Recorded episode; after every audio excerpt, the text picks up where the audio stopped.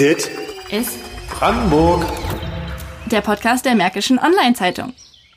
Hallo Brandenburg. Willkommen zurück zu Dit ist Brandenburg, dem Mods Podcast. Ich bin Jackie Westermann und bin heute hier im Studio mit Thomas Sabin. Hallo. Lukas Gribowski ist leider nicht dabei heute, der bildet sich nämlich etwas fort. In der heutigen Folge wollen wir ein bisschen über das Paradox sprechen, dass in Brandenburg einerseits immer mehr Menschen leben, Überraschung, haben wahrscheinlich viele nicht erwartet, gleichzeitig natürlich aber große Teile von Brandenburg unter Landflucht leiden. Dazu sagen wir ein bisschen was und haben auch ein paar Fakten und Zahlen und wir unterhalten uns auch noch mit Lilly Blauzun, äh, die wahrscheinlich bei einigen relativ für ihre großen äh, Followerzahlen auf den sozialen Netzwerken bekannt ist. Dazu aber später mehr. Ja, Lukas wäre eigentlich der prädestinierte Kandidat für unsere Sendung heute. Als Dorfkind äh, eines 300-Seelendorfes namens Hobrechtsfelde ähm, kann er bestimmt einiges dazu sagen, denn es wurde 1993 vom RBB zum hässlichsten Dorf Brandenburg gewählt, hat er erzählt. Schon ein bisschen traurig, aber ich glaube, er hat uns ja schon erzählt, dass seine Kindheit trotz all dem sehr schön war. ja, er ist ein großer Fan vom Landleben. Aber er wohnt auch in Rand Berlin, also das muss man dazu sagen.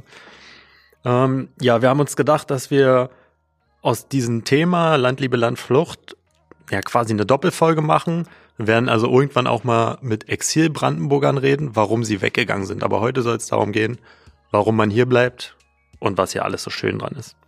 Apropos Landleben, Thomas, wie stehst denn du zum Landleben? Ja, meine Eltern wollten schon früh aufs Dorf ziehen. Das war für mich, also raus aus Frankfurt-Roda, hinaus aufs Dorf, das war für mich fast wie ein Weltuntergang, der Gedanke. Ich habe mich auch äh, rigoros dagegen gesträubt und konnte es abwenden. Ähm, eine gewisse Zeit lang, ähm, nach Regenprotest, ging es dann einige Jahre später trotzdem aufs Dorf. Ich war anfangs etwas traurig, aber konnte mich schnell dran gewöhnen. Also der Zug brachte mich relativ schnell wieder zurück in die Stadt zu meinen Freunden. Also es ging schon. Aha. Also es hat jetzt keine Kindheitstraumata bei dir ausgelöst, ja? Nein, keine großen. Okay. Ja, bei mir war es auch so. Also ich habe, äh, danke nochmal an die Bundeswehr. Ich bin ja relativ viel rumgekommen, deswegen ähm, auch mal auf dem Land gewohnt. So wirklich 701 Einwohner hatte ein Dorf, in dem wir gewohnt haben. Das fand ich ziemlich cool, wenn man durch den Wald stromern kann und äh, richtig das Landleben mitbekommt, äh, zugucken kann, wie beim Nachbarn das Schwein morgens um 5 Uhr im Dunkeln geschlachtet wird und dementsprechend weiß, woher das, äh, die Wurst kommt. Ich war dann aber relativ froh, muss ich sagen, dass wir in meiner Teenie-Zeit in die Großstadt gezogen sind. Also ich habe, ich sehe bei beiden Vor- und Nachteile. Ähm, muss aber auch dazu sagen, dass ich glaube, es gibt immer noch sehr viele Klischees und Vorurteile gegenüber dem Landleben. Gerade von Leuten, die vielleicht selber nicht unbedingt auf dem Land gelebt haben.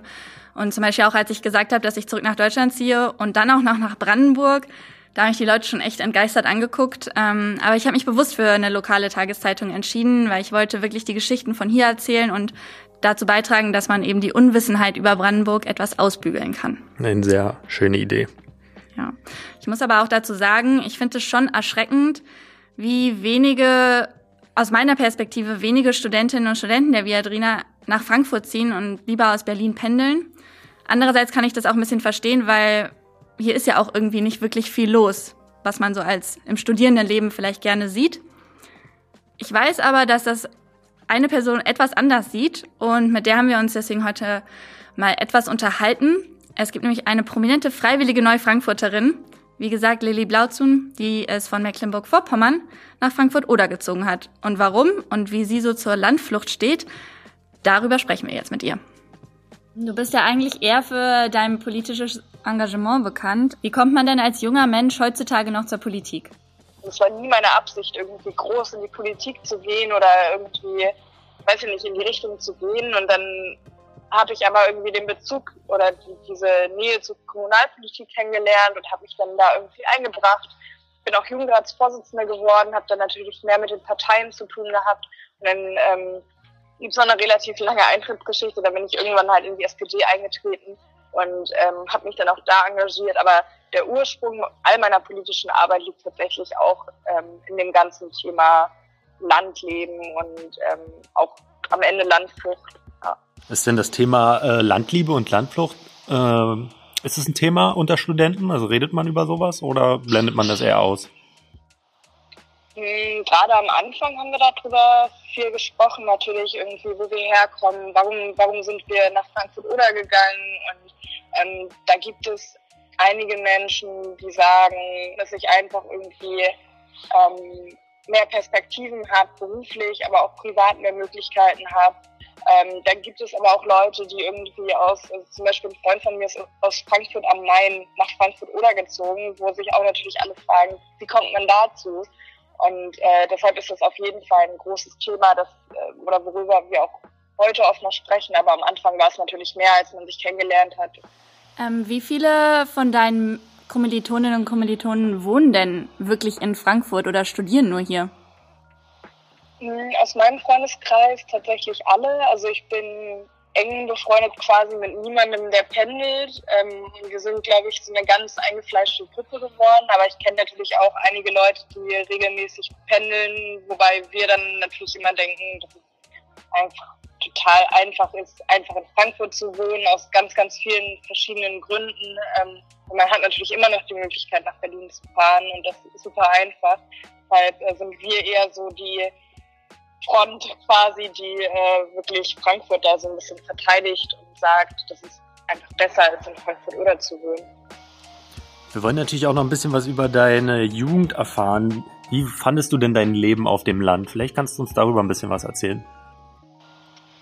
Ich habe es total genossen, auch wenn es natürlich Nachteile hat. Also wie gesagt, irgendwie dieses ganze Thema Partys zum Beispiel oder irgendwie insgesamt Freizeitaktivitäten, die jetzt nicht daraus bestehen, im Feld spazieren zu gehen. Ähm, und ich muss aber wirklich sagen, dass ich es total gemacht habe, weil ich halt so aufgezogen wurde und so aufgewachsen bin, dass man sich kennt unter den Nachbarn, dass man sich hilft und dass man sehr, sehr eng verknüpft ist miteinander. Natürlich ist es irgendwie ein Jugend gewesen, in der jeder jeden kennt. Also egal, ob es jetzt dein Dorf quasi ist oder das Dorf daneben, man kennt sich und man kennt die Familien. Das ist natürlich irgendwie eine äh, Situation, mit der man auch als Teenager dann umgehen muss. Ähm, aber ich fand das total cool, wenn man sich halt einfach sehr, sehr nah war, immer im Zwischenmenschlichen auch. Und natürlich gibt's auch diese typischen Dorfstreitereien, aber ich finde, das macht das Leben auf dem Land auch irgendwie aus, dass man sehr, sehr eng miteinander verknüpft ist einfach und dass man irgendwie nicht dieses Anonyme und Fremde hat, was man ganz oft ja in diesen Großstädten hat. Mhm. Siehst du darin vielleicht auch ein paar Gründe für junge Leute auf dem Land zu bleiben und gar nicht erst wegzugehen? Ich glaube, eher das Zurückkommen macht. Also ich finde, das verteidige ich bei mir auch immer ganz stark. So, ich finde es okay, wegzugehen. Ich finde es okay, seinen Horizont zu erweitern, mehr zu lernen ähm, natürlich auch an andere Unis zu gehen, quasi, außer die, die vielleicht in deinem Bundesland ist. Und erstmal wirklich so ein bisschen die Welt zu erkunden und einfach mehr zu lernen, um dann irgendwann zurückzugehen. Weil die Lösung ist ja nicht, dass man dann irgendwann sagt, so ja, ähm, mir hat das und das da nicht gefallen, weil irgendwie da sind zu wenig junge Leute und dann geht man aber selber weg und sagt so, ja, das funktioniert alles nicht. Und deshalb bin ich mir auch relativ sicher, dass ich wieder zurück aufs Land gehen werde, weil einfach die zwischenmenschlichen Bedingungen und irgendwie die Natur und so, das, das fehlt halt natürlich einfach alles. Bevor wir nochmal mit Lilly über ein paar andere Sachen sprechen, lass uns mal ein bisschen über Zahlen und Fakten sprechen. Also ich habe ja eingangs schon gesagt, in Brandenburg ist es ein bisschen wie so ein Paradox.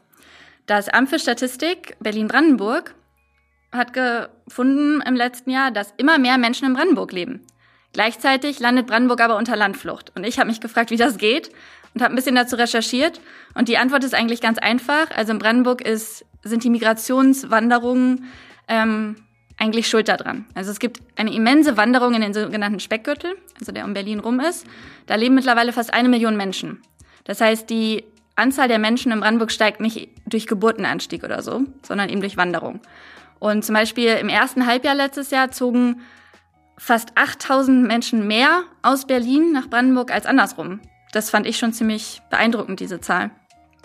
Ähm, und das Gegenteil ist eben, dass zum Beispiel die Landkreise Uckermark und Prignitz die am dünn besiedelsten Gegenden in Deutschland sind. Und ich weiß nicht, du bist wahrscheinlich auch schon mal mit dem Auto oder Zug durchgefahren. Sieht man auch, oder? Ja, sieht man total. Aber es ist eine wunderschöne Landschaft, also.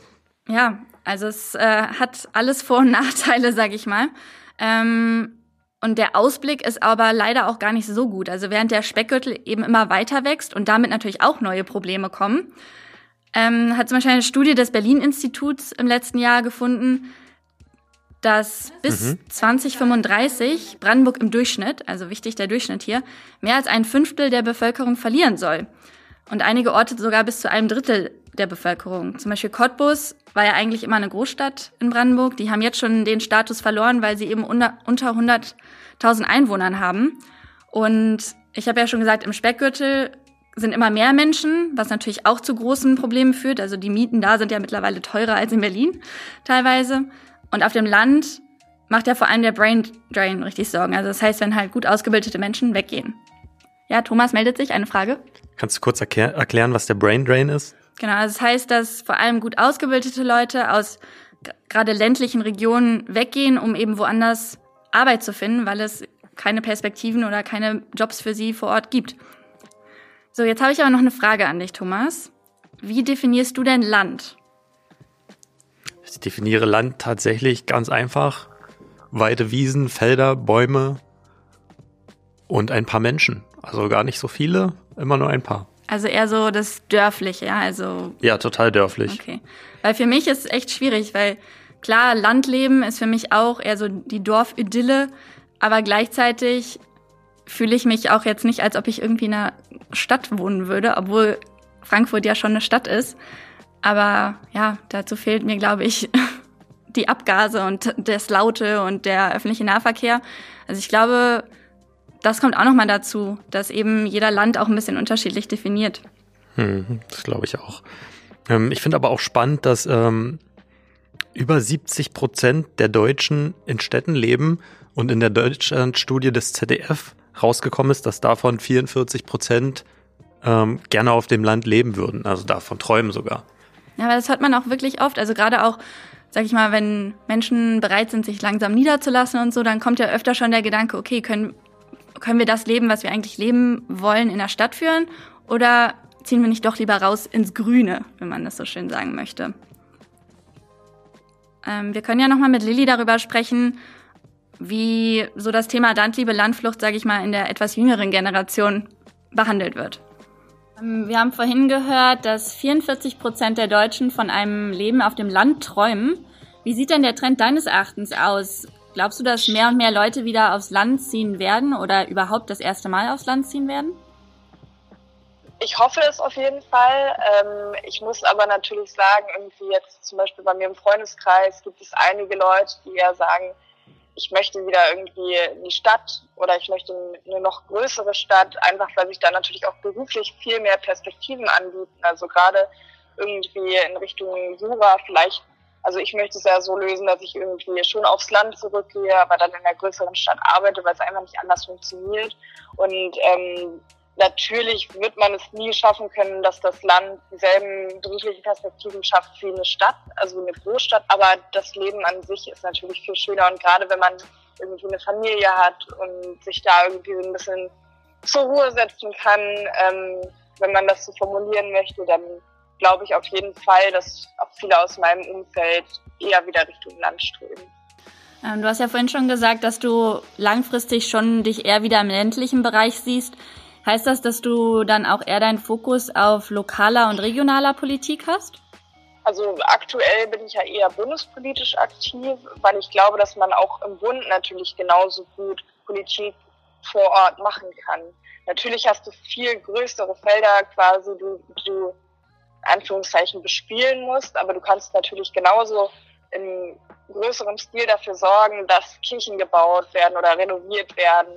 Lilly, dann zum Abschluss. Ähm, Sag uns doch vielleicht, was kann oder muss die Politik tun, um die Landflucht äh, zu verhindern oder ihr entgegenzuwirken? Ich glaube, da handelt es sich schon um relativ einfache Fragen, aus meiner Sicht einfache Fragen, ähm, den vernünftigen Internetausbau. Also wir gehen ja alle gerade viel mehr in Richtung Homeoffice und natürlich wäre es jungen Leuten auch möglich, von zu Hause zu arbeiten, aber dafür braucht man auch erstmal Internet. Und alleine, wenn man ich glaube, wenn man da schon anpacken würde, dass sich auch mehr Startups auf dem Land irgendwie etablieren können, das wäre ja schon ein super großer Punkt, wo man mehr junge Leute da behalten könnte oder wieder quasi ähm, aufs Land oder zum Land bringen könnte. Und auf der anderen Seite natürlich auch die Universitäten gut auszustatten, ähm, gute Universitäten zu schaffen, die ähm, auch, ich, ich sage immer so schön zukunftsfit, aber ich habe auch noch keine bessere Formulierung gefunden, um ehrlich zu sein, ähm, die einfach dafür sorgen, dass Menschen gerne hier bleiben und Menschen sich hier auch quasi weiterbilden möchten und ähm, dass man einfach gute Perspektiven für die Zukunft hat, um quasi von diesem wir kommen später zurück wegzukommen und zu sagen, du hast auch die Möglichkeit. Das bedeutet nicht, dass ich irgendwie von jeder Person fordere, auf dem Land zu bleiben, aber ich möchte, dass wenigstens die Möglichkeit besteht, dort zu bleiben und dort auch zu leben und irgendwie sich weiterzubilden und ähm, da Zukunftsperspektiven zu schaffen. Also, wir haben ja gerade gehört, zum Beispiel bessere Internetabdeckung und bessere Ausbildungsmöglichkeiten wären schon mal ein Mittel, um der Landflucht entgegenzuwirken. Und sie hat ja auch gesagt, dass sie sich eher auf dem Land sieht in der Zukunft. Thomas, wie ist das bei dir? Siehst du dich auf dem Land nach deiner Definition oder in der Stadt?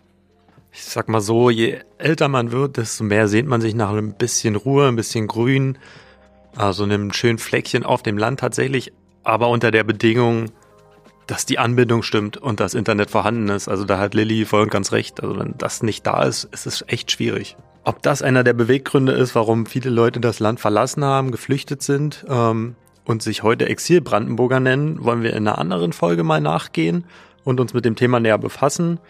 Dazu dann aber ein anderes Mal mehr. Ähm, für heute verabschieden wir uns von euch, sagen nochmal Danke an Lilly und hoffen, dass ihr weiterhin alle gesund bleibt und bis zum nächsten Mal. Tschüss. Ciao.